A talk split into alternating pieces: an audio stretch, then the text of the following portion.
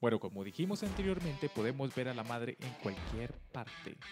Bueno, está bien, podemos ver a las madres en cualquier expresión artística.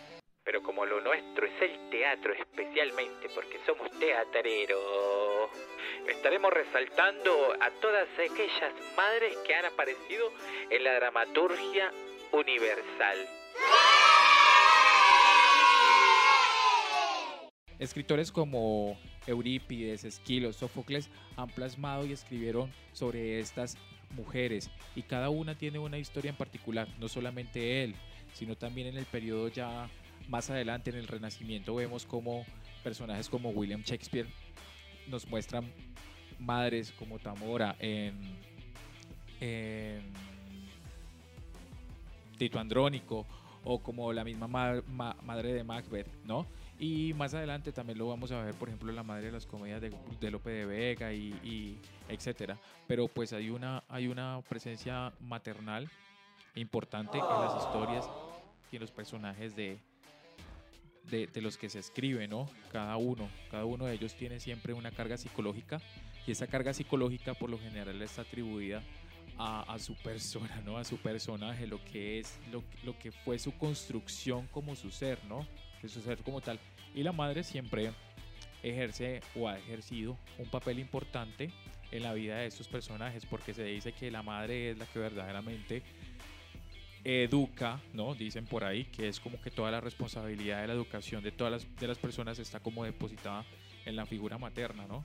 Entonces cuando vemos personajes en la literatura que están como ligados a cierta psicología, no cabe duda, por ejemplo, los actores al, al, al crear un personaje, no, no, no hay duda alguna de poder entrar en la, en la psicología de ese personaje e ir hasta, hasta su madre, ¿no? Hasta quién habrá sido la madre de, de estos personajes cuando no está expuesto en la historia como tal. Pero sí es importante eh, resaltar esa figura materna en los personajes, ya sea escrito o no, ya esté debajo del, del, del, del texto, ¿no? Como, como implícito de, del personaje, pero, pero para poder entender las historias o por lo menos los personajes hay que, hay que ver quién está detrás de todos ellos y siempre hay una madre, ¿no? La carga psicológica.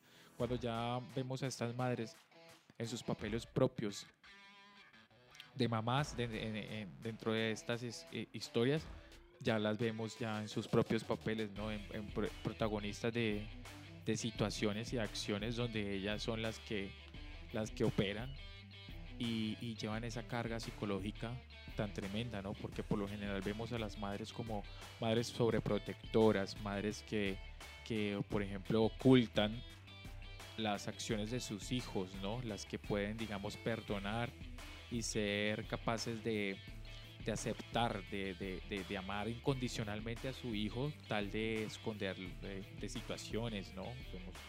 en algunas obras, por ejemplo, Madre Coraje. Eh, también madres, no sé, muchas, muchos, muchos, porque es que es muy relativo, porque estamos hablando también de que cada madre tiene su propia personalidad, ¿no? Y eso es lo que, lo que definen, pues, la psicología de estos personajes. Las mamás, las mamás, ¿oíste? Mamá, I love you. Escucha.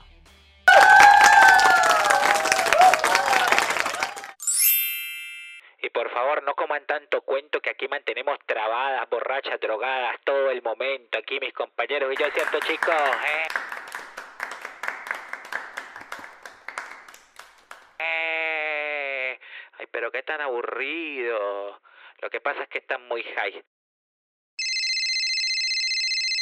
Quisiera también aportar que en la literatura clásica griega las obras fueron Medea, Edipo Rey, Electra, las troyanas, Ifigenia, Naulide, y esas obras fueron escritas por Eurípides, Sófocles y Esquilo, esos personajes que tenían esos referentes. ¡Cállate, viejo Julio! Oye, pero ¿qué le pasó a este tipo?